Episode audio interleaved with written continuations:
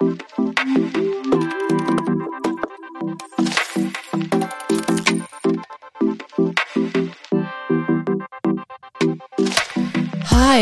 und herzlich willkommen zu Babylicious, dem Podcast für bald Muddis, Muddis und alle, die einfach Lust haben zuzuhören. Schön, dass ihr in der neuen Folge hier bei Babylicious wieder mit dabei seid. Das freut mich immer sehr. Ja, ihr habt es vielleicht schon im Titel der Folge gesehen. Heute wird es um das Thema gehen, wie viel Kita braucht ein Kind? Und dazu habe ich mir mal wieder einen tollen Spezialisten hier in den Podcast eingeladen, den Andreas Ebenhö von den Kita-Helden. Wer ist, was er macht, das wird er euch gleich in unserem Gespräch verraten. Ich möchte nur schon mal vorab sagen, wenn euer Kind in der Kita ist, ab eins, ab anderthalb, ab zwei, wie auch immer. Ich wollte mit dieser Folge einfach bloß Denkanstöße geben. Andreas genauso. Ähm, ja, es ist einfach so eine Folge zum Nachdenken, finde ich. Mich hat sie total zum Nachdenken inspiriert. Ich habe auch tatsächlich mich ja so hinterfragt und mir selber dann die Frage gestellt, die auch Andreas so in den Raum geworfen hat, welche Mama möchte ich für meine Kinder sein? Und daraufhin habe ich jetzt schon nach zwei Wochen ein bisschen was umgestellt tatsächlich, ähm, Dinge abgesagt, meine Kinder nochmal anders priorisiert und ja, lasst euch von dieser Frage oder beziehungsweise von diesen Fragen und Antworten, die da in den Raum geworfen werden in dieser Folge, einfach mal ein bisschen mitnehmen. Lasst euch einfach auch drauf ein, lasst euer Herz drauf ein. Es soll niemand irgendwie verurteilen. Es sollen einfach nur Denkanstöße sein. Und ich finde, das ist eine wahnsinnig spannende Folge geworden. Und jetzt wünsche ich euch ganz viel Spaß mit dieser Folge.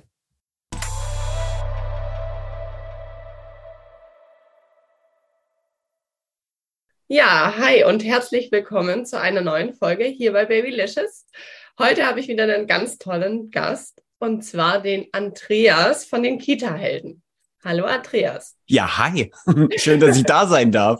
Ja, stell dich doch gerne einmal den Hörern und Hörerinnen vor, wer du bist, was du machst, wer auch die Kita-Helden sind oder was du damit machst. Genau. Ja, ähm, ich bin Crazy Dude wahrscheinlich, würde man mich so bezeichnen. Ähm, parallel dazu Berufsbezeichnung Superheld, in der Tat ernst gemeint. Ähm, ich äh, vollbringe Heldentaten oder versuche Menschen auch in Kontakt zu bringen mit Superkräften in puncto Kinderrechte, Erziehung, Pädagogik, Bildung etc. Mein Wunsch ist es, die Kita-Welt ein Stückchen besser zu machen oder sogar zu revolutionieren. Ich möchte ähm, vor allen Dingen Kita-Fachkräften helfen, über sich hinauszuwachsen heranzuwachsen, um sich mutig und stark für die Rechte der Kinder einzusetzen, ähm, ja an ihrer Pädagogik zu arbeiten, sich mit den eigenen Werten und Idealen und Vorstellungen vom Leben in Kontakt zu bringen. Und vor allen Dingen möchte ich Eltern mobilisieren, ähm, ja nochmal zu schauen, wie möchte ich mich gerne sehen, ähm, was ist mir wichtig für mein Kind, wenn mein Kind in die Betreuung geht, ob das jetzt Kita, Schule ist oder was auch immer, was erwarte ich da eigentlich, was wünsche ich mir da für mein Kind? Und wie können wir gemeinsam als Eltern ähm, ja die Welt unserer Kinder ein Stückchen besser machen und ihnen das geben, womit sie sich wohlfühlen, womit sie glücklich und gesund werden. Das ist so ein bisschen zu mir. Ja, die Kita-Helden habe ich als Initiative gegründet. Ach, ich könnte dir so viel erzählen. Wir sind mittlerweile mit 45.000 Heldinnen und Helden die größte Kita-Fachkräfte-Community in Deutschland. Und ich bin viel unterwegs äh, in, in, ja, in Deutschland, in der Schweiz, in Österreich und in vielen anderen Bereichen und, und, und. Aber das ist vielleicht noch, noch gar nicht so interessant. Viel interessanter wird das, was wir jetzt miteinander besprechen werden. Ja, richtig schön. Also du hast schon so viel gesagt und ich glaube, die Hörer und Hörerinnen die haben schon rausgehört. Du bist für dieses Thema einfach perfekt, weil ich wollte tatsächlich heute so ein bisschen mit dir drüber sprechen, über ein Herzensthema auch von dir. Wie viel Kita braucht mein Kind? Oder mhm. auch dieses Thema, ist es wichtig, dass ein Kind unter drei schon eine Kita-Betreuung hat? Aber zuallererst würde ich ganz gerne mal mit dir die Begrifflichkeiten klären. Es gibt ja den Begriff Kita und es gibt den Begriff Kindergarten. Zumindest ja. hier so im Schwabenländle. Ich weiß nicht, wie es bei euch ist. Und ich finde, da gibt es immer so ein bisschen eine Differenzierung. Ich habe jetzt vorhin auch meinen Mann gefragt und der sagte, für ihn ist Kita bis drei Jahre. Ja. Und ab drei Jahre ist für ihn Kindergarten. Ich weiß aber auch, dass es da unterschiedliche Meinungen gibt. Kannst du uns da ah. einmal kurz aufklären, Was ist richtig? Ja, spannend. Bevor ich das jetzt, bevor ich darauf eingehen werde, nochmal ja. ganz kurz für deine Zuhörerinnen und Zuhörer, ähm, damit die eine Idee haben, okay, was für ein Mensch sitzt mit welcher Expertise da und labert gerade hier rum. ähm, nochmal, was ich eben gar nicht gesagt habe. Ähm, ich bin von Beruf auch Erzieher, habe 20 Jahre in der Kita gearbeitet, davon die letzten zehn Jahre auch als Kita-Leitung, habe viele Kitas aufgebaut in unterschiedlichen Trägerschaften und unterschiedlichen Bundesländern. Äh, ich bin 40 Jahre alt, habe eine ganz wunderbare Frau und zwei wunder, wundervolle Kinder, Rosalie und Mathilda.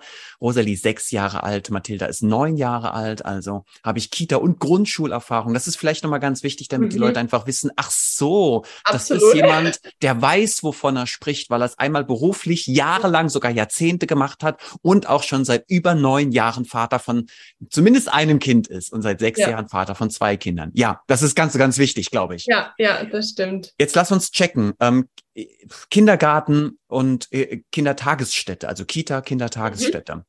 Ähm, es, früher hieß das alles Kindergarten und dann hat man irgendwann die Öffnungszeiten erweitert und dann kam das Mittagessen und, und, und. Und mhm. dann hat man sich gedacht, okay, Kindergarten ist vielleicht nicht mehr so der richtige Begriff. Der ist auch noch so, ja, geprägt durch ein Ideal aus altvorderer Zeit, wobei ich das sehr gerne mag. Aber dann mhm. wollte man sich so von, ne, politisch vor allen Dingen auch lösen von dieser, von diesem idealen, sehr kurzen, ähm, ja fast besinnlichen Ort, der mehr so eine kleine ein, ein kleiner Besuch in Nimmerland darstellt, weil die Politiker wussten wahrscheinlich schon, hey, wenn wir das weiterhin Kindergarten nennen, dann ist da immer noch so eine idealisierte Vorstellung.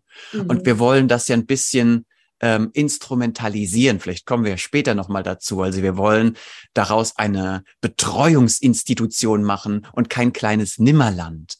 Ähm, sonst entstehen da vielleicht womöglich ja, unpassende oder falsche Erwartungshaltungen, sowohl bei den Kita-Fachkräften als bei den Eltern. Und dann hat man angefangen, das Kindertagesstätte zu nennen, ähm, um dem Ganzen ja einen, einen Business-Charakter oder einen Wirtschaftscharakter zu geben. Und ich ich tendiere gar nicht dazu, jetzt großartig zu hinterfragen, handelt es sich jetzt hierbei um einen Kindergarten oder eine Kindertagesstätte oder müssen wir das vom Alter abhängig machen? Das mhm. eine ist ja die Krippe von null bis drei oder Stimmt. eigentlich von null ja. bis zweieinhalb. Ja. Ne? Ja. Und dann ja. gibt es ja in verschiedenen Bundesländern, da machen wir ja wieder, da müssen wir Unterschiede machen, weil mhm. jedes Bundesland seinen eigenen Bildungsplan und seine eigene Bildungshoheit oder seine Definition hat von Kita ja. und Kindergarten da gibt's Familiengruppen, die sind von zweieinhalb bis sechs und nicht von drei bis sechs. Ah, Deswegen nochmal okay. hier ein kleiner Unterschied. Sagen wir einfach mal, die Krippe ist von null bis zweieinhalb mhm. und die Kindergartengruppe ist dann von ja. zweieinhalb bis sechs. Mhm. Das kann ich dir dazu sagen, aber mich interessiert hier die, die Definition, was ist Kita, was ist Kindergarten, was ist Krippe nicht so. Mhm. Jetzt ist es ja so, ich habe es vorhin schon mal im Vorgespräch so ein bisschen angesprochen mit dir. Hm, ich habe natürlich auch Freundinnen, die haben relativ zeitgleich mit mir ihr erstes Kind bekommen. Und da kommt dann immer mal wieder so die Frage auf, wann geht dein Kind in die Kita? Ähm, ja, wie habt ihr das geplant? Und ich hatte tatsächlich das von Anfang an so geplant, dass unsere Kinder oder unser erstes Kind damals wirklich erst mit drei Jahren in den Kindergarten kommt oder in eine Betreuung. Und natürlich die Freundinnen, die ihr Kind jetzt schon viel früher in die Kita stecken, sage ich mal, die sind natürlich auch sehr bedacht darauf zu sagen, welche Vorteile das hat. Jetzt würde ich dich mal gerne so als Experten fragen, ist es wichtig, dass ein Kind unter drei in eine Betreuung geht? Für die Entwicklung fürs Kind, für die Sozialkompetenz, für, ja, für alles, was es da lernt. Weil wenn ich mir überlege, klar, so zu Corona hatten die Kids natürlich jetzt nicht so viele soziale Kontakte, also ja. die letzten zwei Jahre. Wäre es da wichtig gewesen zu sagen, man, ja, ich sage immer, man steckt ein Kind.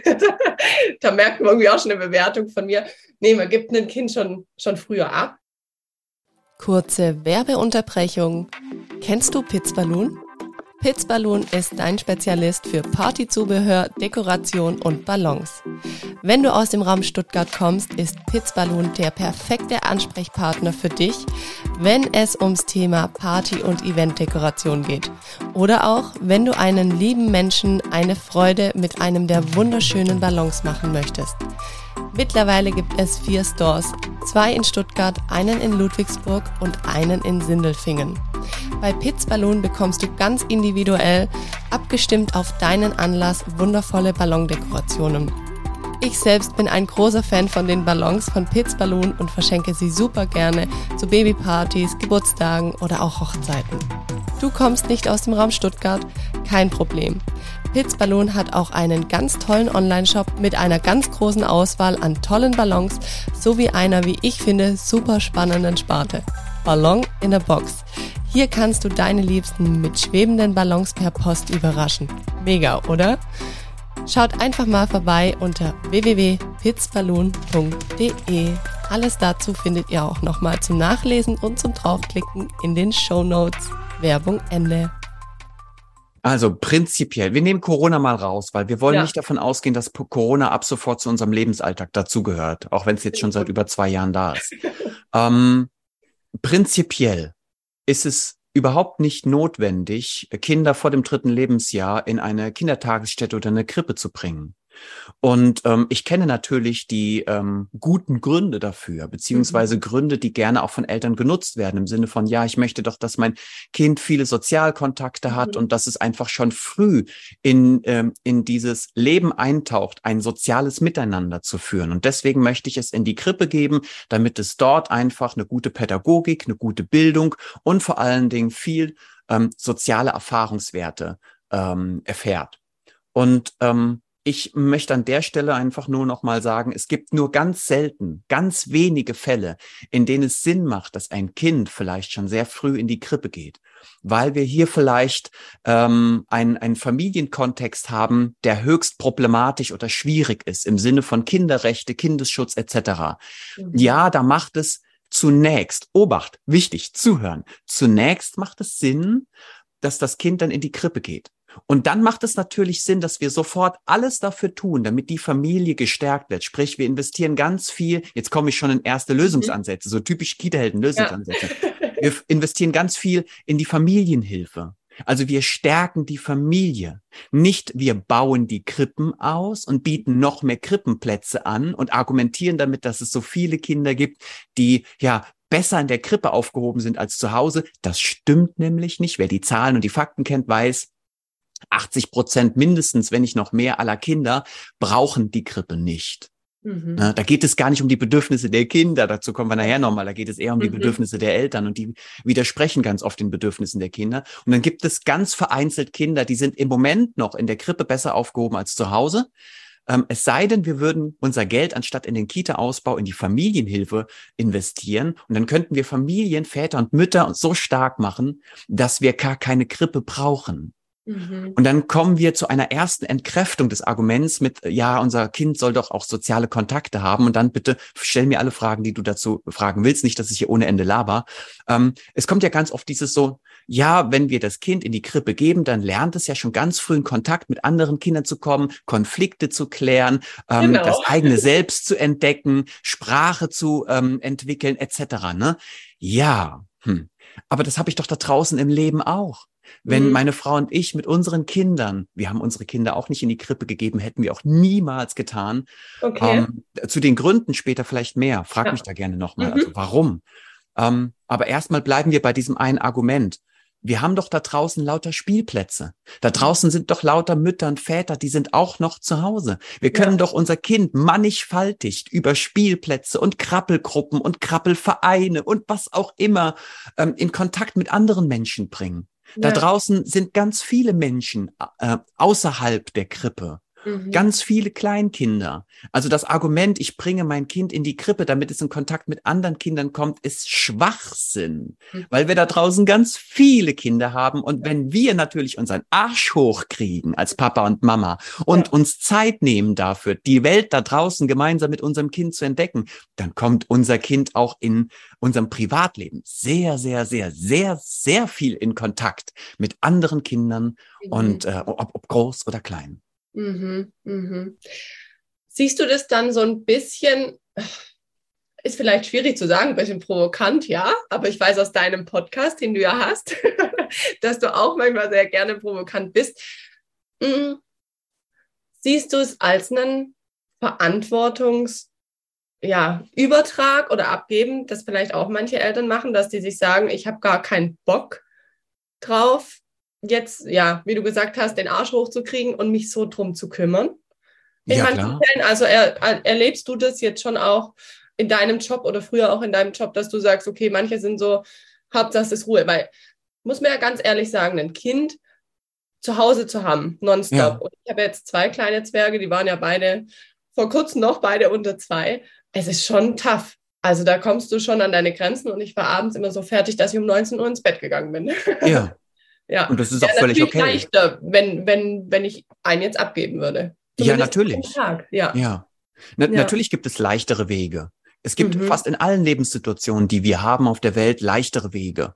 Und mhm. es, es geht gar nicht darum, den leichten Weg zu finden. Das finde ich immer etwas ähm, verstörend tatsächlich, mhm. ja, dass es, dass wir irgendwie versuchen, ähm, in Kategorien wie belastbar und weniger belastbar zu denken, weil mhm. dann machen, dann passiert es uns natürlich, dass wir irgendwann hingehen und sagen, Kinder sind eine Belastung. Also sie sind gar mhm. kein Geschenk mehr, ja. sondern sie fühlen sich an wie eine Bürde und wir müssen uns von Bürden und Belastungen verabschieden. Wir müssen die wegkriegen. Ja. Und dann machen wir etwas weg, was im Prinzip wunderschön ist, was einzigartig ist. Und mhm. wir kommen ja nicht umhin, immer wieder der Welt da draußen zu verkünden, haben, wie wichtig uns unsere Kinder sind. Das ist ja paradox, das ist ja die, ja. totale Doppelmoral. Ne? Ja.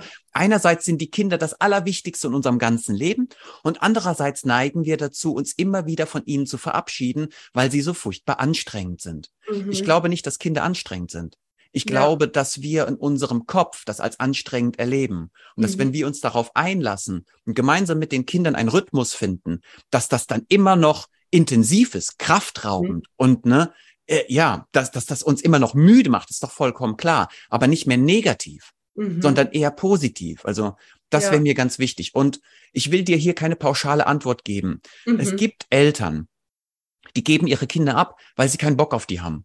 Mhm. Es gibt Eltern, die geben ihre Kinder ab, weil sie sich von ihren Nachbarn, den Freundinnen und Freundinnen unter Druck setzen lassen. Ja. Ja. Es gibt Eltern, die geben ihre Kinder ab, weil sie ihre Kinder abgeben. Also da ist überhaupt, da, da gibt es ja, da gibt es nichts, da ist so, da ist so gähende ja. Leere. Das ist, weil, ja. weil man es so macht, weißt du? Das mhm. ist so, ne, gerade ja. in, in, in, in dörflicheren Gegenden, da ist das so, da macht's, macht man das halt so irgendwie, da wird das gar nicht hinterfragt, da gibt's auch keinen guten Grund, da gibt's auch keinen Grund für eine Krippe oder gegen mhm. eine Krippe im Sinne von tolle Pädagogik, viel Bildung, Erziehung, sondern das spielt keine große Rolle.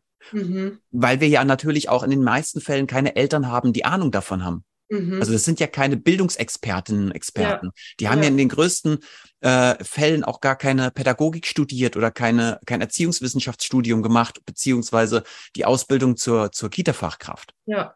Da gibt es also unterschiedliche Gründe. Ja, das finde ich tatsächlich sowieso ganz arg schade. Man kommt da als Eltern in so eine Rolle rein, wo man vielleicht gar nicht dem gewachsen ist. Also klar, man wächst rein. Und ich finde, wenn man so ein gutes Menschenverständnis hat, dann, dann ist es auch vieles ist dann klar, aber ich glaube, dass jetzt zum Beispiel ja ein gelernter Erzieher schon noch mal anders auf viele Dinge schauen kann oder eine Erzieherin, wie jetzt man als Eltern. Und da ist man manchmal fehlt einem vielleicht schon auch das Handwerkszeug. Also ja. ich fände es mega cool, wenn es da Kurse gibt. Keine Ahnung.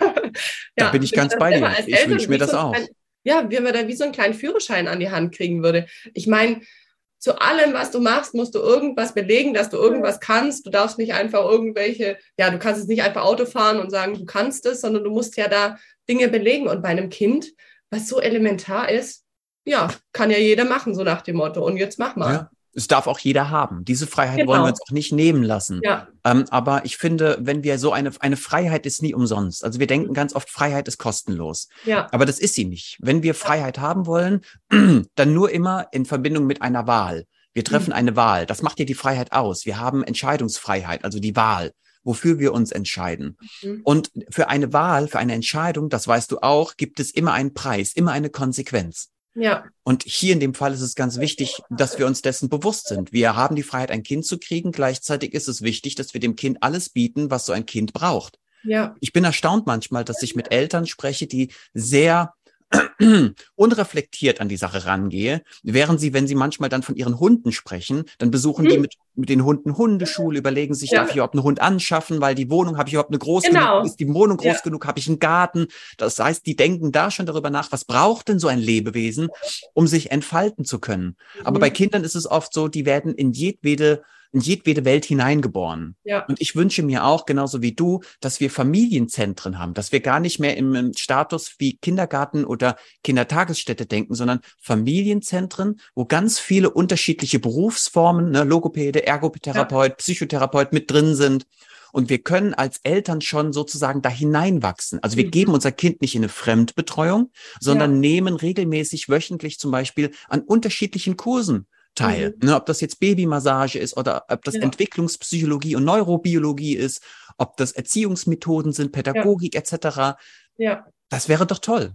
Mhm. Ich finde es ja auch super interessant. Also, und wenn ich dran denke, ich glaube, ja, so als Erzieher ist man ja schon auch angehalten, also eine Freundin von mir, die ist auch Erzieherin, dass man sich da stetig und ständig weiterbildet. Ob man das jetzt ja. macht, ist wahrscheinlich die eine Sache, aber ja, so könnte man es theoretisch auch als Eltern machen. Oder finde ich es wichtig eigentlich, ja, wie du sagst. Ja, absolut, weil wir haben doch wie im kleinen Prinz, ähm, ich bin das für, für ich bin für das verantwortlich, wofür ich mich vertraut gemacht habe oder was mhm. ich mir vertraut gemacht habe. Ja. Ähm, ich, ich kann ja nicht da draußen in der Welt permanent propagieren, dass mein Kind das Allerwichtigste ist, aber meine meine Leistung, mhm. meinem Kind das zu bieten, was mein Kind braucht, um sich gesund und glücklich und körperlich, seelisch mhm. gerecht mhm. zu entwickeln, ja. ihm das nicht gewähren, dadurch, dass ich mich selbst nicht auf dem ja. Gebiet weiterbilde, ja. sondern das irgendwie anderen überlasse. Ich mhm. finde das auch schwierig, ehrlich gesagt. Ich weiß nicht, ob wir noch dazu kommen, dass es Eltern gibt, die ihre Kinder schon ab dem sechsten Monat von sechs bis 17 Uhr in der Krippe betreuen lassen. Ja, ja. Finde ich schwierig, aber wer weiß, vielleicht kommen wir später in unserem Gespräch nochmal dazu. Ja, voll gerne. Andreas, du hast gerade so ein bisschen dieses Thema angesprochen mit ja, mit dem, dass manche ihre Kinder ab sechs Monaten schon in die Krippe bringen. Was ist denn so deine Empfehlung, ein Kind frühestens in die Krippe zu bringen? Beziehungsweise gibt es da auch eine Regel? Also kann man quasi erst oder in Anführungszeichen erst ab sechs Monaten sein Kind in die Krippe bringen?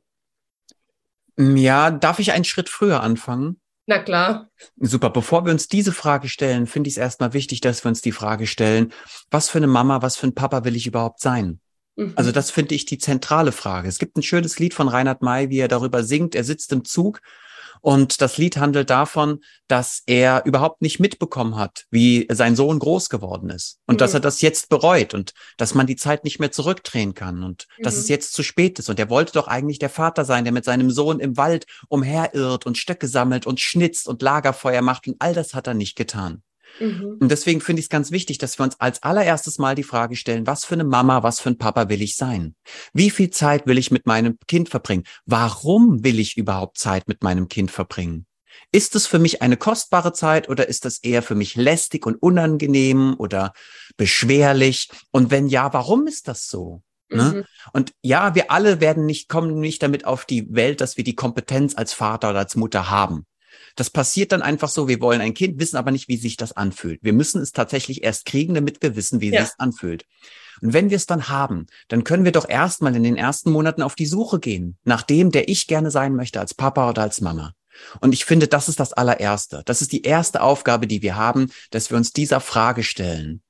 Und dass wir dann damit glücklich werden. Das heißt nie, dass das nicht ein, das ist nie einfach. Hat mhm. auch keiner gesagt, dass das einfach ist. Ja. Aber es geht darum, ähm, nicht den einfachen Weg zu suchen, sondern den richtigen Weg. Und der richtige Weg, den finden wir, wenn wir uns hinterfragen.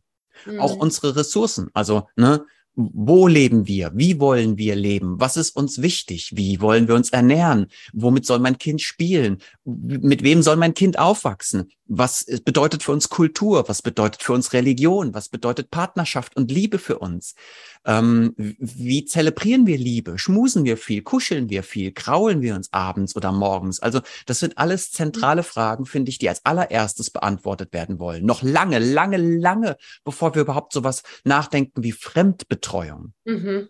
Das Zweite ist natürlich auch, ähm, darüber nachzudenken, wenn wir uns für Fremdbetreuung entscheiden, natürlich auch ab dem Alter, dazu kommen wir vielleicht gleich nochmal, aber auch, was will ich in meinem Kind hinterlassen? Also mhm. will ich derjenige sein, der die, der, der seine Werte oder seine, seine ähm, Vorbildfunktion dem Kind zur Verfügung stellt, nicht implementiert, sondern zur Verfügung stellt? Oder möchte ich, dass das jemand anderes macht? Ja, da bin ich sehr klar aufgestellt. Wenn ein Kind von, schon morgens um 6 Uhr bis äh, nachmittags oder abends um 17 Uhr bei einer anderen Person ist, dann ist diese Person in dem Moment, in dieser langen Zeit, das sind dann über zehn Stunden. Ja. Auch das die Vorbildfunktion in Sachen mhm. Werte, Kultur, Religion, Moral, Ethik etc. Mhm. Und nicht ich als Papa oder ich als Mama. Ja. Das muss mir klar sein. Mhm. Das heißt, das Kind, das dann irgend nach, nach Jahren nach Hause kommt, hat weniger Attribute von mir als von dieser fremden Person. Ja. Und die Frage ist, will ich das? Mhm. Und nee, da geht's auch gar nicht um richtige Werte oder falsche Werte. Es geht nur darum, will ich überwiegend das Vorbild meines Kindes sein oder soll das jemand anderes übernehmen? Mhm. Und bin ich damit glücklich? Ja. Und wir müssen ja auch immer überlegen, was sind das für Vorbilder? Darüber können wir vielleicht auch mal sprechen. Mhm. Ne, also was für eine Qualifikation, was für eine Haltung haben überhaupt Kita-Fachkräfte, ja. denen wir da das scheinbar Wichtigste unseres Lebens anvertrauen? Ja. Ähm, ja. Genau, das ist so die erste Antwort. Und jetzt kommen wir zu deiner Frage, die da nochmal war. Bitte hilf mir nochmal. Ähm, was du sagst oder ab wann kann man ein Kind in der Fremdbetreuung geben? Also kann man das ab sechs Monaten, kann man es ab acht Monaten, ab wann gibt es da so eine Regel? Also in den meisten Fällen hier in Deutschland haben wir Kitas, die ab äh, drei oder ab sechs Monate nehmen, wobei drei schon ziemlich okay. früh ist, eher ab sechs Monate, aber wir steuern immer mehr auf das französische Modell zu. Mhm. Da kann ich mein Kind schon ab der sechsten oder achten Woche abgeben. Uh. Ähm, ja, das ist da äh, ganz also. normal. Da, mhm. da wirst du, da kriegst du noch einen anderen gesellschaftlichen Druck, wenn du das dann nicht tust. Okay. Ähm, was ich eben vergessen habe zu, zu sagen, auch nochmal zu dieser, was für eine Mama, was für ein Papa will ich sein, mhm. da geht's natürlich auch um die Individualisierung und die berufliche Entfaltung. Ne? Ja, Auch diese Frage ja. will vorher ja. geklärt sein. Also wie, ich, wie, wie sehe ich überhaupt meine berufliche Entfaltung, Erfolg mhm. und Karriere? Mhm. Ne? Und ähm, ja, wie möchte ich uns auch als Familie da sehen? Also da geht es auch um elementare Dinge wie, wollen wir gemeinsam zum Mittag essen? Wollen wir überhaupt einmal am Tag gemeinsam am Tisch sitzen? Das sind ja. alles Dinge, die würde ich klären, bevor wir überhaupt in die Fremdbetreuung mhm. gehen. Aber gut. Mhm. Also ab sechs Monaten ist relativ üblich. Die meisten Krippen nehmen ab einem Jahr. Okay. Aber da will ich jetzt nicht pauschalisieren, ja. aber ich sag mal so zwischen sechs Monate und zwölf Monate ähm, werden die meisten Kinder in den Krippen aufgenommen. Ja. Und da gibt es kein richtig und kein falsch. Da gibt es auch nichts, was ich sagen könnte, ja, mach das, das ist gut so. Ja. Ähm. Das ist eine ganz persönliche Entscheidung. Mhm. Da gibt es keine wissenschaftlichen Studien im Sinne von, ja. ja, mach das. Es sei denn, wir bewegen uns bei den Minderheiten, also bei diesen zehn Prozent, wo wir sagen, da macht es Sinn, dass das Kind in erster Linie aus der Familie rauskommt und da so früh wie möglich. Ja, ja. natürlich. Ja. Klar, bevor das Kind dann irgendwie ähm, geschlagen wird, missbraucht wird, mhm. ähm, ja, nicht regelmäßig versorgt wird. Ja in ja. puncto Ernährung oder Pflege, dann klar, macht es Sinn, dass ja. das Kind frühestmöglich schon in eine Fremdbetreuung kommt. Ja, ich denke, Sinn macht es wahrscheinlich auch bei, ja, ich sag mal, Mamas, die jetzt alleinerziehend sind oder auch Papas, gibt's ja auch. Ja, wobei, ne, ja, jein. Ich bin da, jein? ich bin da ziemlich okay. klar aufgestellt, ja. Okay. Also, äh, erstens, wir leben in einem freien Land. Wir mhm. sind in einer Demokratie, in einem Sozialstaat. Mhm. Wir haben die Wahl, wir haben sie immer. Uns schmeckt ganz oft der Preis unserer Wahl nicht. Mhm. Also die Konsequenz unserer Scha Entscheidungen, die schmecken uns nicht, ja. Aber wir haben die Wahl. Ich kann auch als Alleinerziehender zu Hause bleiben. Auch finanziell denkst du? Ja, selbstverständlich. Ich habe doch Hartz IV. Ja, gut. Mhm. Also natürlich habe ich dann nur noch eine Einzimmerwohnung ja. oder eine Zweizimmer, aber ja. das ist eine Wahl. Ich habe die ja. Wahl. Mhm. Ich will keine Opfer haben. Du hast recht, ja. Ne? Äh, das hat alles was mit meinen Prioritäten und meinen Ansprüchen zu tun. Und natürlich kann ich auch ähm, mein Kind ähm, zum Beispiel äh, vormittags betreuen lassen und dann ja. nachmittags abholen und einen Teilzeitjob machen. Natürlich mhm. auch dann habe ich höchstwahrscheinlich nur eine Teilzeit, ähm, nur eine kleine Wohnung irgendwo mhm. auf dem mhm. Land, weil ich mir die in der ja. Stadt nicht leisten kann. Das ist aber der erste Schritt. Das sind wir wieder bei der eigenen Haltung. Es ist ja. wichtig, dass ich mich dafür entscheide, dass ich ein freier Mensch bin. Mhm. Denn wenn ich das nicht tue, dann muss ich mein Kind in die Fremdbetreuung ja. geben. Dann muss mein, weißt du, dann sind wir in dieser mhm. Muss-Welt und ich will ja. da nicht hin. Weil ja. ähm, ich finde es ganz wichtig, dass unsere Kinder auch frei aufwachsen. Also frei im Geiste, in mhm. keiner Muss, sondern in einer Ich will, ich möchte, ich habe die freie Wahl Welt. Mhm. Mhm. Und nicht, dass ich meinem Kind schon sage, tut mir leid, liebes Kind, ich kann leider nicht der Vater sein, der ich mir für dich wünsche oder die Mutter sein, die ich mir für dich wünsche, weil ich muss arbeiten. Also mhm. ich bin da raus und ich bin alles andere als privilegiert. also um das mal hier, ne, so, so ja. für, für, mich ist das eine Einstellungssache. Mhm. Und ich verkaufe gerne mein ja. Auto oder gebe gerne mein Haus auf oder meine, meine große Wohnung, um mich zu reduzieren, weil ich doch gesagt habe, in meinem Leben ist das Wichtigste mein Kind. Mhm.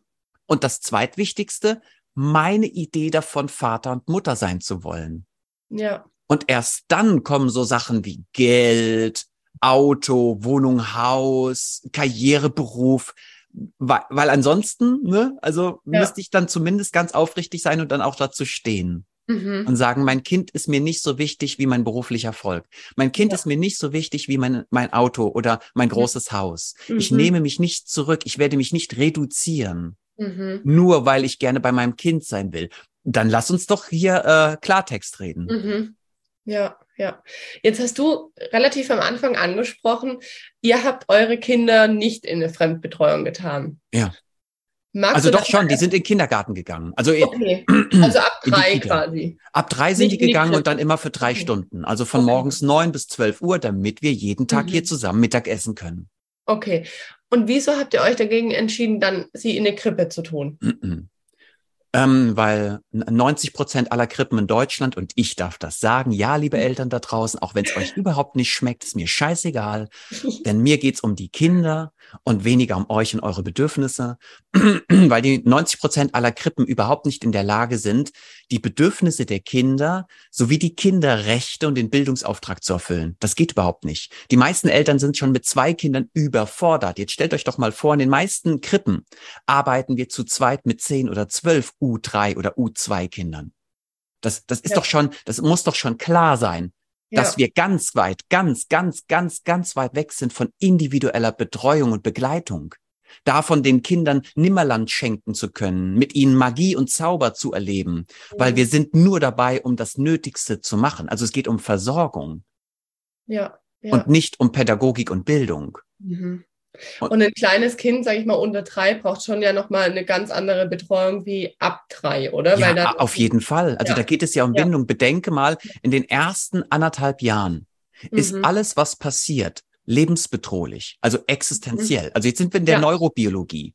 Auch mhm. das ist etwas, das kann man, das darf man nicht anzweifeln. Das ist Wissenschaft. Also ja. in den ersten anderthalb Jahren sind ähm, Veränderungsprozesse, sind alle Aus alle Wirkungen von außen für das Kind existenziell. Mhm. Das ist genauso wie wenn Eltern denken, mein Kind lernt jetzt schlafen mit acht Monaten. Ich lege es oben ins Bettchen, mache das Zimmer dunkel, da gibt es nur noch ein kleines Lämpchen und ein bisschen Musik und dann weint das Kind, aber das Kind wird sich daran gewöhnen. Ja, ein Gewöhnung, da sind wir schon. Ne? Mhm. Gewöhnung ist ein Stück weit in dem Alter wie, ich breche dich. Mhm.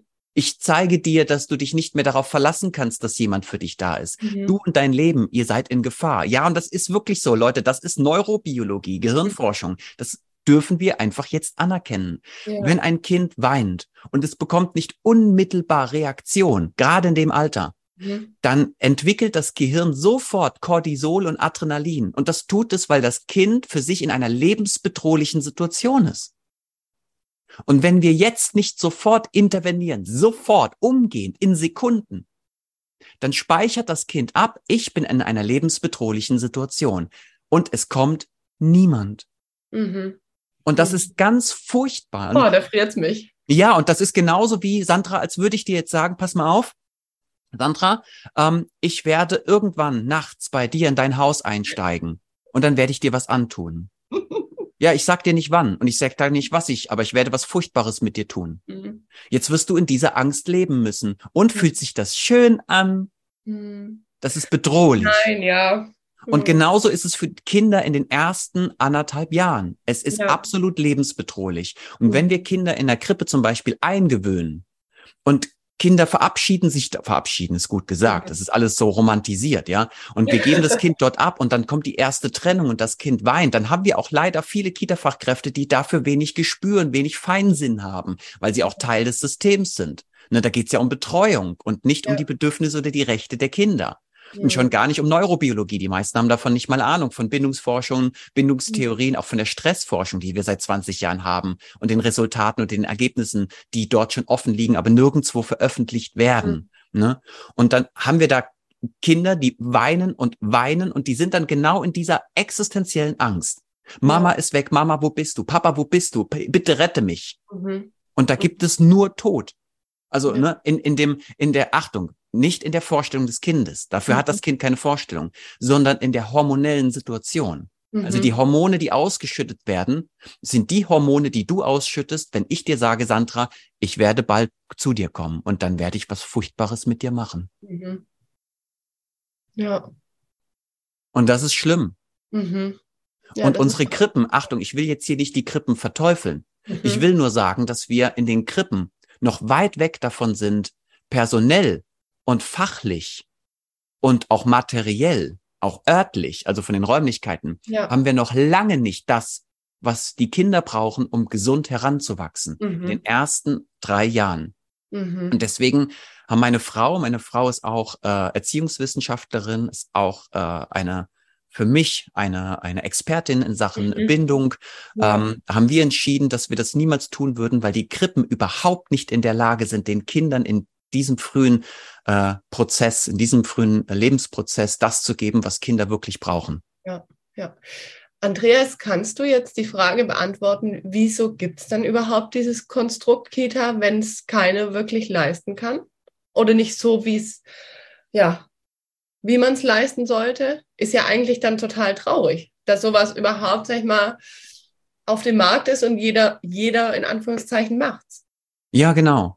Und da gibt es, das ist, das ist eine Riesenfrage, die du gerade stellst. Mhm. Das ist ja eine Systemfrage. Ja. Ähm, du hast ja gesehen, warum es Krippen und Kitas gibt in Corona-Zeiten.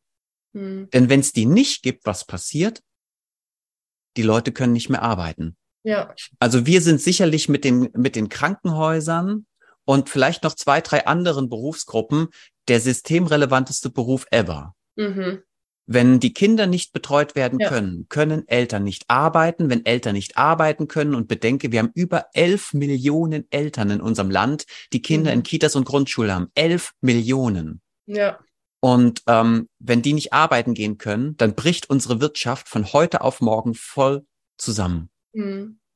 Und die Wirtschaft profitiert ja nicht nur davon, dass wir Leute haben, die Wirtschaftsbereiche bedienen, sondern unsere Politik profitiert ja auch davon, dass wir Steuereinnahmen generieren. Und mhm. die generieren wir nur, wenn Menschen arbeiten gehen. Ja. Und für mich ist das eine ziemlich einseitige Diskussion schon in den letzten Jahren oder den letzten Jahrzehnten, ähm, weil es überhaupt nicht mehr darum geht, ähm, was braucht Familie, wie sieht Familie aus, sondern es geht nur noch darum, wie siehst du dich, wie willst du dich selbst entfalten, wie willst du als Individuum äh, etwas aus dir machen, befreie ja. dich von deinem Belast, befreie dich von, von allem, was dich einschränkt. Und damit mhm. sind auch Kinder gemeint, auch dein Partner. Ja. Mach etwas aus dir. Nimm keine Rücksicht mehr auf andere. Geh ja. arbeiten, sei erfolgreich. Und dann kriegen die Akademikerfrauen auch noch gesagt, du kannst doch nicht umsonst studiert haben. Wie mhm. unverschämt ja. ist das eigentlich? Ja, also wie ja. dreist und unverschämt mhm. projizieren andere ihre Minderwertigkeitskomplexe auf ähm, die ja, Väter und Mütter, die gerne zu Hause bleiben wollen, weil sie so gerne Vater und Mutter sind und weil ja. sie so gerne Familie ja. machen wollen, anstatt ja. da draußen irgendeine Arbeit zu verrichten. Mhm. Und da wird das eine gegen das andere ausgespielt und das finde ich dramatisch. Und dann sprechen wir von Work-Life-Balance mhm. und von sowas wie eine, wir brauchen eine Balance zwischen Beruf und äh, Familie. Das haben wir gar nicht mehr. Es gibt keine Balance mehr, sondern mhm. es gibt nur ein Beruf. Ja. Und wenn du dafür, und wenn du dann noch ein bisschen Platz hast, einen mhm. kleinen Timeslot, ja. dann kannst du noch Familie machen. Ja, das stimmt leider.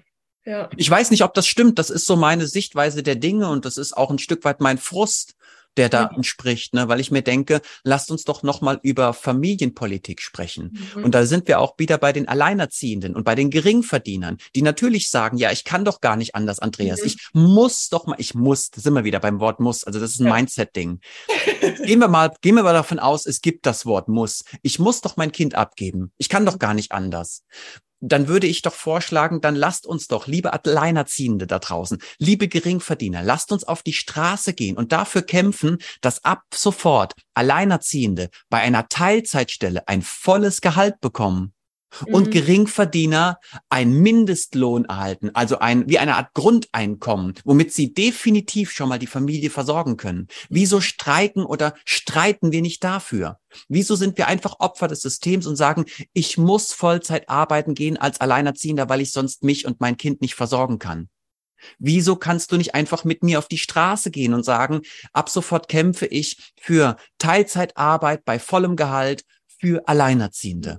Mhm. Das wäre doch ein viel schöneres System, als einfach nur das alte, kranke, kaputte System, in dem wir jetzt leben, zu bedienen und zu sagen, ich bin nur ein armes Opfer, ich kann nicht anders. Ja, was für eine Einstellung hat das? Also, was soll unser Kind auch von uns lernen? Mhm. Dass die anderen alle böse sind, dass ja. ich nicht Verantwortung für mich und mein Leben trage, sondern die anderen sind alle gemein, die scheiß Politiker, die scheiß Systeme und wir sind alle nur die Opfer. Mhm. Ist das das, was wir unseren Kindern dann weitergeben wollen? Ja. Sorry, ich habe mal kurz eskaliert. Nein, es ist gut. du hast ja absolut recht, weil ja, ich dachte auch oft, ja gut, wenn ich jetzt alleinerziehend wäre, dann müsste wahrscheinlich mein Kind in eine Krippe. So dachte ich tatsächlich auch. Bin ich zum Glück, also glücklicherweise nicht, nein. Äh, bei uns funktioniert es so auch ganz gut. Aber ich muss auch gestehen, wenn natürlich jetzt unser zweiter Sohn nicht so schnell Schlag auf Schlag mit unserem ersten gekommen wäre, ja, ist natürlich, ja, wie du sagst, ist natürlich eine finanzielle Sache und da möchte man, muss ich ganz ehrlich gesagt auch zugeben, da denkt man sich, der muss dann vielleicht in eine Fremdbetreuung oder ja, dass ich wieder arbeiten kann oder wie auch immer. Aber ja, wie du sagst, ist natürlich ein Mindset und ein Umdenken auch. Ja, und es hat viel mit Aufrichtigkeit zu tun und mhm. der damit ähm, verbundenen Verantwortung. Ja. Also ich will gar nicht jetzt irgendjemanden ähm, hier äh, bashen oder irgendwie ein schlechtes Licht stellen. Ja. Der erste für mich sinnvollste Schritt ist Selbstoffenbarung. Also mhm. einfach aufrichtig sein zu sich und ja. zu der Welt da draußen. Ja. Ich kann auch gerne sagen, Andreas, ich bin alleinerziehend, ähm, ich habe gar keine Lust, mich ähm, von meiner Wohnung mhm. her zu verkleinern. Ich will hier nicht wegziehen, weil hier ist meine Familie, hier ist das soziokulturelle Umfeld meines Kindes. Ich ja. will nicht auf mein Auto verzichten müssen und dann Hartz IV kriegen, nur damit ich dann irgendwie, keine Ahnung, bei meinem Kind sein kann. Mhm. Ich möchte gerne mein Kind in die Fremdbetreuung geben, weil mir in dem Moment ja meine Ressourcen, die ich jetzt habe, wichtiger sind als die Zeit mit meinem Kind. Mhm. Und das wäre, und ja, das ist so. Ne? Also das wäre für mich die erste Form der Aufrichtigkeit. Jetzt kann ich mhm. Verantwortung übernehmen und erst dann bin ich ein freier Mensch und dann kann ich auch mein Leben verändern. Ja. Wenn immer alle anderen schuld sind oder ich nur ein Opfer bin, dann liegt mein Leben ja in den Händen anderer. Mhm. Weißt du? Weil dann bin ich ja, ja. handlungsunfähig, ja. bin nicht mehr ja. selbst wirksam. Und mhm. ich mag sowas nicht. Ja. Dann haben wir so Jammerleute, die mhm. verändern nichts, die jammern nur. Die sind immer nur Opfer. Und mhm. deswegen wäre der erste Schritt, sich einzugestehen, ja, dein Kind ist dir wichtig, mhm. aber nicht immer in jedweder Hinsicht. Ja. Das tut weh, ich weiß. Mhm. Aber das macht verantwortlich. Ja, ja, das stimmt. Mhm. Es sind gute Denkansätze auf jeden Fall, die du da mitgibst. Ja, und ich also weiß auch nicht, ob das du sagst, das ist richtig und ich stimme dir dazu. Leute da draußen, ich bin hier nicht der Messias. Ich bin nicht der Weise, der vom Berge kommt. Ich bin ein crazy mhm. Dude, der hat echt Ahnung von dem, was er tut und sagt, aber der hat auch eine ja. eigene Meinung ja. und die muss euch nicht schmecken und die ist weder richtig noch falsch, genauso wie euer Leben richtig und mhm. falsch ist. Ja. Jeder führt das Leben, das er führen möchte. Ich glaube, den Podcast, den machen wir hier ja auch, um Denkanstöße zu bieten, um Definitiv, zu inspirieren. Ja. Es geht nicht um ja. richtig und falsch. Ja. Es geht um, ähm, denkt über verschiedene Facetten nach, nehmt einen anderen Blickwinkel ein, ähnlich wie bei Club der Do Toten Dichter, ne? als sich Robin Williams dann auf den Tisch gestellt hat und gesagt hat, es ist wichtig, dass wir unsere Wahrnehmung verändern ähm, mhm. ähm, oder die Wahrnehmung erweitern. Ja. Darum geht's mir. Mhm. Mhm. Andreas, um jetzt nochmal auf dieses Thema Kita oder auch Krippe zurückzukommen. Wenn ich jetzt als Eltern entscheide, mein Kind, ja, sagen wir mal Krippe, kommt ja. unter drei in eine Krippe, kann ich dann als Eltern großartig mitbestimmen, in Anführungszeichen, was da so abgeht, welche Werte es vermittelt bekommt? Weil du hast ja vorhin auch schon gesagt, logischerweise ist dann natürlich die erste Bezugsperson, bin ich ich als Eltern, wenn es jetzt zum Beispiel auch in der Ganztageskrippe ist, das Kind. Was kann ich dann großartig euch noch ähm, als Erzieher, sage ich mal, da mitgeben, was meine Werte sind? Was kann ich da mitbestimmen? Ja. Ähm, in den wenigsten Fällen, also jetzt, äh, das, du stellst super Fragen. Die sind schwierig, ja, weil, ja. Ähm, weil wir haben hier zwei Welten, die wir versuchen gerade. Deine Frage bedient mhm. zwei Welten. Das eine ist die Welt der Realität. Also mhm. da, wo wir uns aktuell befinden. Und das andere ist die Wunschvorstellung von dem, was es wirklich bräuchte, damit es viel, viel besser funktioniert. Mhm. Also in den meisten Kitas haben Eltern sehr wenig Mitgestaltungs- oder Mitbestimmungsrecht. Zwar ist das oft angedacht, das ist auch gut gedacht, aber mhm. ganz oft schlecht umgesetzt. Auch da geht es nicht darum, dass irgendjemand böse und gemein ist, sondern das sind einmal Rahmenbedingungen. Das ist aber auch die persönliche Haltung von vielen Kita-Fachkräften, die mhm. wollen sich da nicht ins Handwerk fuschen lassen. Ne? Die, die, ja. die, die wollen da auch ihren Schutzraum haben, um selber handeln zu können.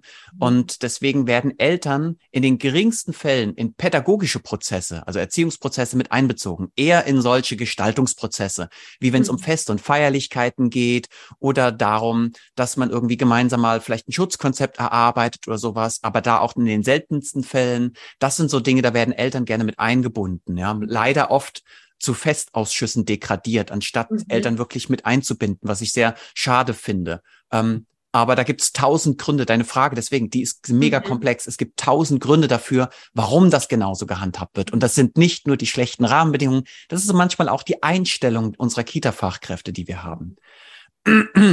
ähm, dass meine Werte, die ich habe, in einer Kita ansatzweise umgesetzt werden, ist komplett utopisch. Könnt ihr komplett vergessen. Mhm. Da werden, da wird ja. das pädagogische Konzept mehr oder weniger gelebt. Ähm, da wird eher sozusagen das traurige Resultat schlechter Rahmenbedingungen gelebt. Mhm. Da werden die Dinge gelebt, die jedem einzelnen Erzieher, Erzieherin wichtig sind. Ja. Oder eher, oder auch nicht. Mhm. Und ähm, mitwirken in, in, in Sinne meiner eigenen Werte kann ich in, als Mutter, als Vater in einer Kita in den seltensten Fällen. Okay, okay sondern ich muss mir dann wahrscheinlich eher angucken als Eltern, ja, wie wird da Kita gelebt oder wie ist der Alltag, was, ja. was da für Rituale. Ja. Und ich habe ja auch Entscheidungsfreiheit. Mhm. Ja, Achtung, auch da sind wir wieder in zwei Welten. Die Eltern haben ja das Wunsch- und Wahlrecht, mhm. ne, das gesetzliche. Das heißt, sie dürfen ja. selber entscheiden, in welche Kita sie ihr Kind schicken wollen. Wir haben ja Kitas mit unterschiedlichen Disziplinen. Mhm. Ob das mhm. eine Waldorf-Kita ist, eine Montessori-Kita, eine Reggio-Kita, eine Frenet-Kita, offenes Konzept, teiloffenes Konzept, geschlossenes Konzept und, mhm. und, und. Jede Menge Philosophien, könnte man ja. sagen, oder Identitäten. Mhm. Und wir können entscheiden, in welche Kita wir unser Kind geben. Aber wir wissen, die Realität, da sind wir wieder, sieht anders aus. Ja. Es gibt kaum noch verfügbare Plätze mhm. und ähm, dann nehmen wir den erstbesten Platz. Und da ja. sind wir schon in einem großen Dilemma. Das wäre mhm. so, wie als würdest du jetzt, Sandra, ähm, auf der Suche nach einem Mann sein. Und ja, und du nimmst den erstbesten Mann. Der, der halt zu haben ist. Mhm. Würdest du das tun? Nein. genau. So suchst du dir deine Männer oder deine Freunde nicht aus, oder? Mhm. Aber wir machen das mit unseren Kindern. Und ja. die Kinder sind doch das Wichtigste auf der ganzen Welt. Da siehst du die Doppelmoral, in der mhm. wir uns immer wieder bewegen. Obacht, ja, Leute da draußen. Es geht nicht um gut oder schlecht oder ihr seid ihr Arschlöcher oder nicht. Ja. Diese Doppelmoral umgibt uns alle, auch mich. Mhm. Ne? Mhm. Wir wollen für unser Kind das Beste, aber wir nehmen die nächstmögliche Kita. Nicht die beste, sondern nur die nächstmögliche. Genauso wie wenn du, Sandra, den nächstbesten Mann nimmst oder den nächstbesten Freund oder die Freundin. Was mhm. du nie tun würdest. Aber unserem Kind tun wir das an. Mhm. Ja. Ja, da hast du recht. Harte Tobak irgendwie, klar. Ja. Aber du sagst jetzt trotzdem auch nicht per se, jede Mama, die jetzt ihr Kind U3 in der Kita hat oder jede Eltern, tun ihrem Kind was Schlechtes an. Nee, das habe ich auch nicht impliziert mit dem, was ich sage. Ja. Ja. Ähm, und davon will ich mich auch ganz klar mhm. distanzieren. Mhm. Es, äh, es macht keinen Sinn, äh, in Kategorien wie, wie schlecht und gut mhm. zu denken oder richtig und falsch. Ich glaube, ja. wir brauchen gute Informationen. Wir mhm. brauchen philosophische Gedankenexperimente, die uns ja. wieder in Kontakt bringen mit dem, der ich sein will. Also, da sind mhm. wir wieder. Was für ein Mensch willst du sein? Was für eine Mama, was für ein Papa willst du sein? Was für eine Familie wollt ihr sein? Ansatz, was du auch vorhin einfach gesagt hast, hinterfrag dich so. Also, es bringt mich selber auch total zum Umdenken obwohl ich, obwohl es mir klar ist, okay, unser Kind kommt erst mit drei in den Kindergarten, ja.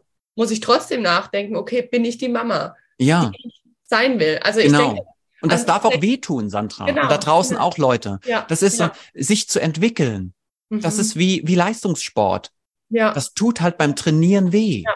Ja. Das ist wie ja. Kinder kriegen. Mhm. Kinder kriegen, wenn du das Kind hast, ist es das Schönste auf der ganzen Welt. Mhm. Aber es zu kriegen, hat mir zumindest meine Frau gesagt, beziehungsweise ich war immer dabei, das sah ja. nicht schmerzfrei aus. Nee. Im Gegenteil, das hat sau weh getan, aber es war es doch wert. Definitiv, ja. Und deswegen lasst uns weggehen von hier richtig und falsch, sondern eher von inspirierenden Gedanken, mhm. die nicht einfach sind, die auch wehtun können, aber ja. die mir dabei helfen, immer mehr der Mensch zu werden, der ich gerne sein möchte. Das mhm. geben wir doch auch an unsere Kinder weiter. Ja. Wir wollen doch nicht, dass unser Kind irgendein ein, ein Abklatsch kaputter Systeme wird, ja. sondern dass ein, dass das Kind der Mensch wird, der, der, der in ihm schlummert. Mhm. Und dafür darf, dürfen wir uns auch mal unbequeme Fragen stellen. Aber so abschließend, Andreas, würdest du sagen, ein Kind kann sich in der Kita oder in der, in der Krippe, sagen wir jetzt mal, U3 frei entfalten? Oder ist es einfach da nicht möglich vom System her? Doch, es gibt tolle Krippen, die mhm. ich selber schon besucht habe. Es gibt ganz tolle Krippenpädagoginnen, leidenschaftliche Fachkräfte, die den Kindern ein ganz wunderschönes Leben bereiten und mhm. sie ganz viel auch beschützen und behüten und ihnen Geborgenheit und Sicherheit geben und ja. sie inspirieren und motivieren. Ähm, sie sind da absolut in der Minderheit. Diese Krippen sind absolut mhm. in der Minderheit und auch diese hochkompetenten und ethisch, moralisch gut aufgestellten Fachkräfte sind auch in der Minderheit, bedauerlicherweise. Aber natürlich gibt's die auch. Okay. Und natürlich gibt es viele Kinder, die in den Krippen sehr, sehr glücklich werden und sehr gesund heranwachsen. Das eine schließt das andere nicht ja. aus. Ja. Es ist nur wichtig, dass wir gut informiert sind über die verschiedenen Wahrnehmungen und die verschiedenen, ja auch wissenschaftlichen Erkenntnisse, die es dazu gibt. Ja. Und äh, dass wir uns auch immer wieder überlegen, ähm, ob wir uns das halt für unser Kind wünschen, dass wir uns nicht mhm. abhängig von einem System machen, sondern dass wir uns gut überlegen, will ich das so? Ja, ja. Gibt es was, wo du sagst, ähm, an den Kriterien kann man sehen, ob die Kita gut ist für, oder die Krippe gut ist für mein Kind oder nicht?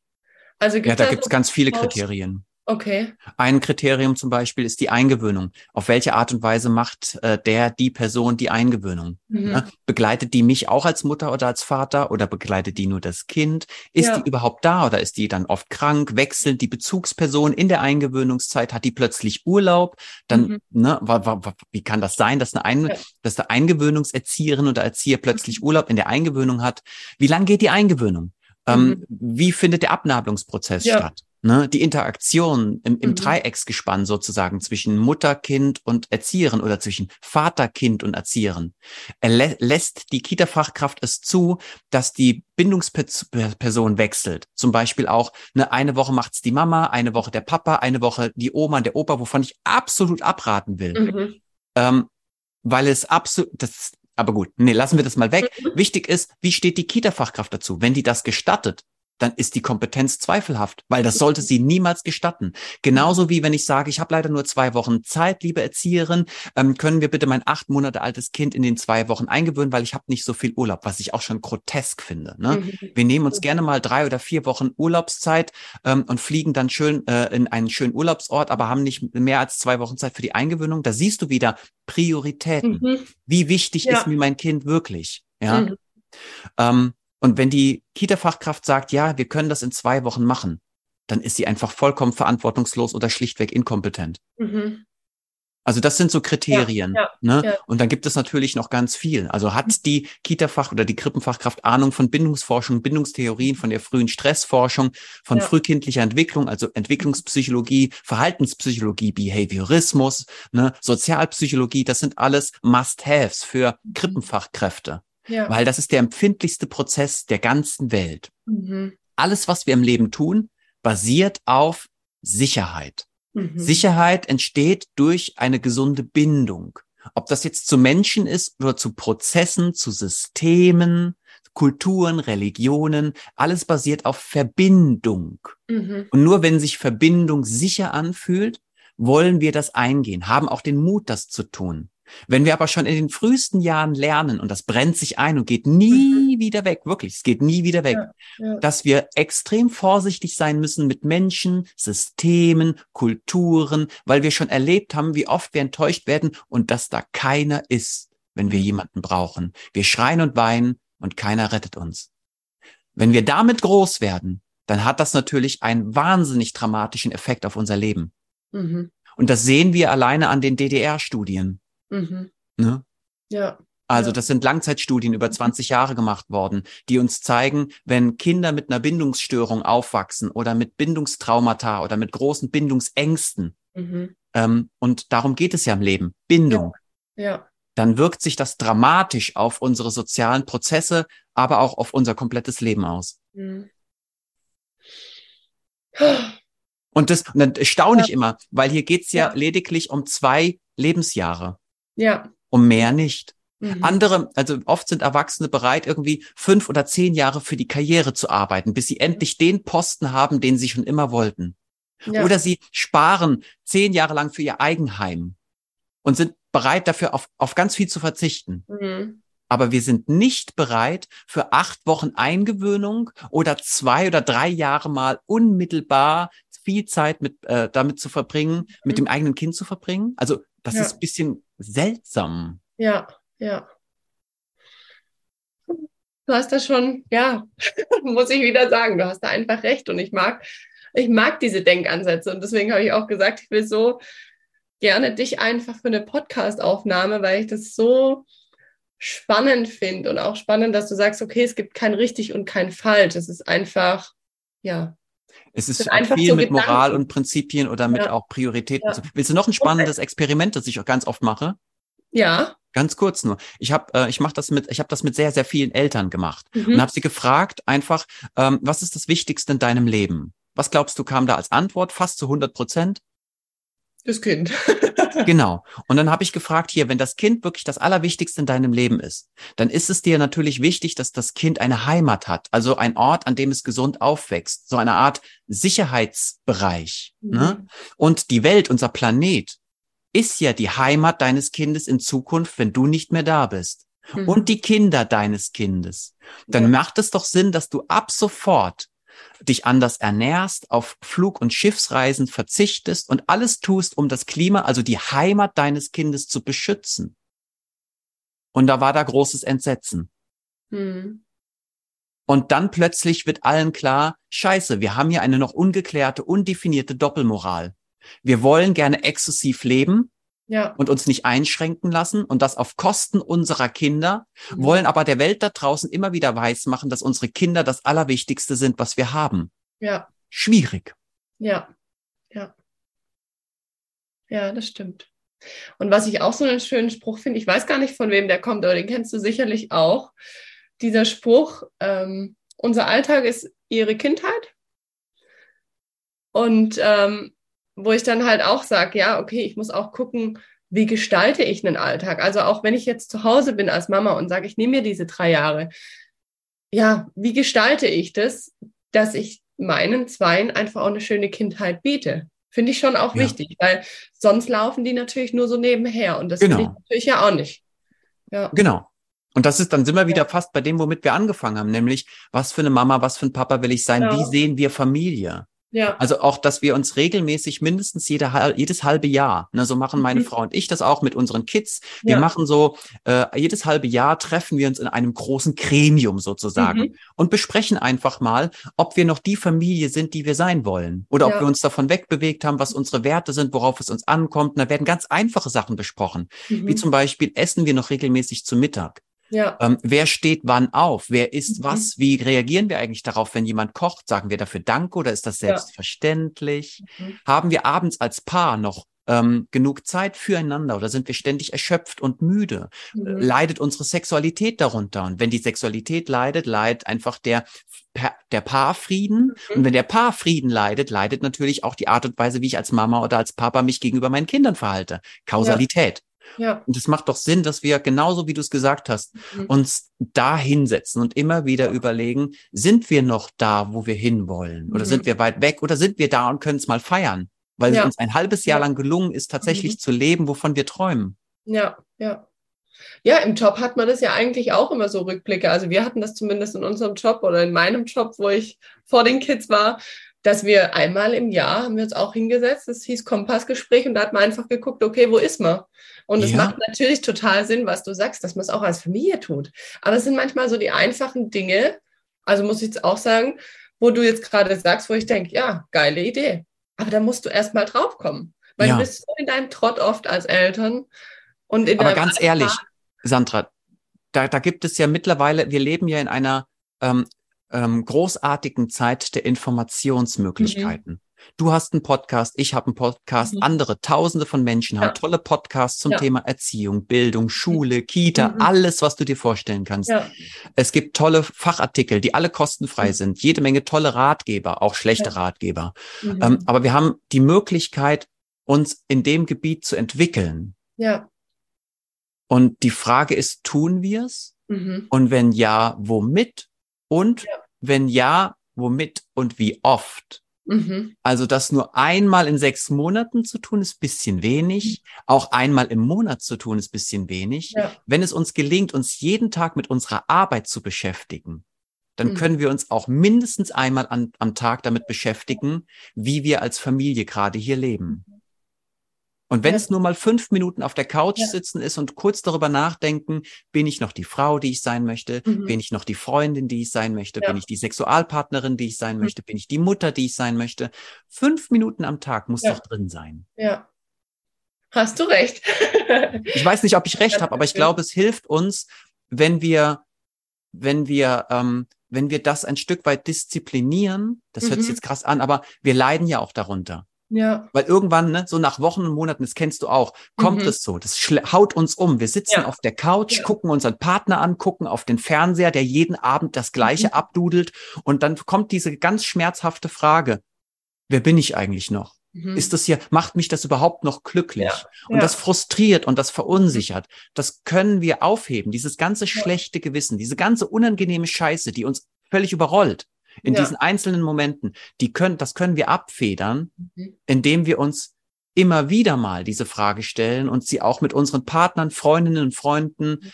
ähm, mit Menschen austauschen. Ja. ja. Weißt du, was ich ganz arg spannend finde? Es kam mir gerade der Gedanke. Ich habe mir gedacht, jetzt habe ich mir in den Podcast einen Kita-Helden eingeladen, nee, den Andreas, um mit ihm über das Thema Kind zu sprechen. Und wahnsinnig spannend finde ich, dass bei dem Thema Kind, egal ob es um Wutausbrüche geht von Kindern oder jetzt wie mit dir um das Thema Krippe und Kita oder Krippe und Kindergarten, es geht im Endeffekt um uns, also um, um mich als Person. Und das ist, finde ich, total oft in Bezug auf Kind, dass nicht, man, man spricht nicht nur vom Kind, sondern wie du auch sagst, das ist einfach eine ganze Familie. Ja. Da ist ja, also es geht nicht nur ums Kind, sondern es geht auch um mich. Wer bin ich? Wer bin ich in Bezug auf einen Wutanfall von einem Kind vielleicht? Wer bin ich in Bezug auf Familienleben? Also es ja. ist total spannend. Also ja. Damit beginnt alles. Und ich glaube, wenn wir damit anfangen, dann können wir die ja. Welt wirklich verbessern. Wir können sie anders machen. Ja. Wir können sie neu gestalten, so wie wir uns das wünschen und wie wir es brauchen, um glücklich ja. zu werden. Ja. Und das sind, wie du sagst, diese kleinen, feinen Momente. Mein Kind hat einen Albtraum, wie gehe ich damit um? Bin ich ja. selber angestrengt und müde und habe keinen Bock darauf und sage, ja. jetzt stell dich mal nicht so an. Oder ja, komm, ist schon gut. Oder nehme ich das Kind in den Arm? Nehme ich, nehme ich die Hände an die Wangen und schaue dem Kind tief in die Augen und sage, ich bin immer für dich da, egal was passiert. Ich bin dein Fels in der Brandung. Du bist das Beste, was mir je passiert ist und ich beschütze dich. Ja. Und tue ich das nur einmal im Monat oder einmal im Jahr oder jeden Tag? Das ja. sind die kleinen, feinen Dinge, die die Welt verändern können. Ich muss auch gestehen, ich denke auch oft dran, wenn unser Kleiner irgendwas hat, dann denke ich, was würde ich jetzt brauchen oder was hätte ich als Kind gebraucht? Und dann komme ich auch viel, viel schneller auf eine Antwort tatsächlich. Weißt? Ja, wir können jetzt mal, wir können ja auch das Gedankenexperiment machen und sagen, da ist jetzt die, die anderthalbjährige Lisa und wir, wir gehen jetzt mal davon aus, dass Lisa jetzt genauso intellektuell reif ist wie du und ich. Mhm. Und dann fragen wir die Lisa mal, Lisa, möchtest du mit deinen anderthalb Jahren lieber zehn Stunden in der Krippe betreut werden oder lieber bei Mama oder bei Papa oder bei beiden zu Hause sein, mit denen spielen, lachen, essen und die Welt entdecken? Was glaubst du, würde so eine Lisa sagen? Ich denke das Zweitere. ich glaube halt auch. Ja. Und das heißt nicht, dass sie deswegen keine Freunde hat da draußen. Mhm. Und deswegen ja. finde ich es schön, dass du gesagt hast, äh, die, die, die Welt mal mit den Augen des Kindes zu betrachten. Mhm. Aber auch das kann wehtun. Ja. Weil dann einem plötzlich ja. klar wird, dass die Bedürfnisse von uns Eltern sich manchmal maßlos mhm. von den Bedürfnissen der Kinder unterscheiden. Ja. Und dann kommen wir wieder in diese Spirale der Doppelmoral. Mhm. Wir stehen zwar hier und sagen, die Kinder sind das Allerwichtigste und wir werden ja. alles tun, damit unser Kind glücklich wird. Und dann wird uns aber klar, nee, wir sind doch ganz oft nicht bereit, wirklich das zu tun, was unser Kind braucht, um glücklich zu werden. Ja. Weil wir uns selber wichtiger sind. Mhm. Das war auf jeden Fall sehr, sehr cool, Andreas. Ich danke dir herzlich. Das ist ja ein Riesending. Wir könnten jetzt noch, ich könnte noch Stunden weitermachen mit dir. Ja, es ist echt so. Vielleicht müssen wir irgendwann Teil zwei drehen. Oh, wegen mir mega gerne. Also ich ja, ich denke, da wird es bestimmt auch Resonanz drauf geben auf diese Folge. Und vielleicht, ja, fühlt sich ja der ein oder andere da auch inspiriert, ein paar Fragen reinzugeben oder ja, nochmal andere oh, Denkanstöße. Ich finde es auf, jeden, ja, ich auf jeden ja. Fall sehr, sehr cool. Und ich kann auch nur deinen Podcast sehr empfehlen. So bin ich ja tatsächlich auf dich gestoßen über ja. deinen Podcast. Du machst den Podcast ja eigentlich eher für Erzieher und Erzieherinnen, oder kann man sagen?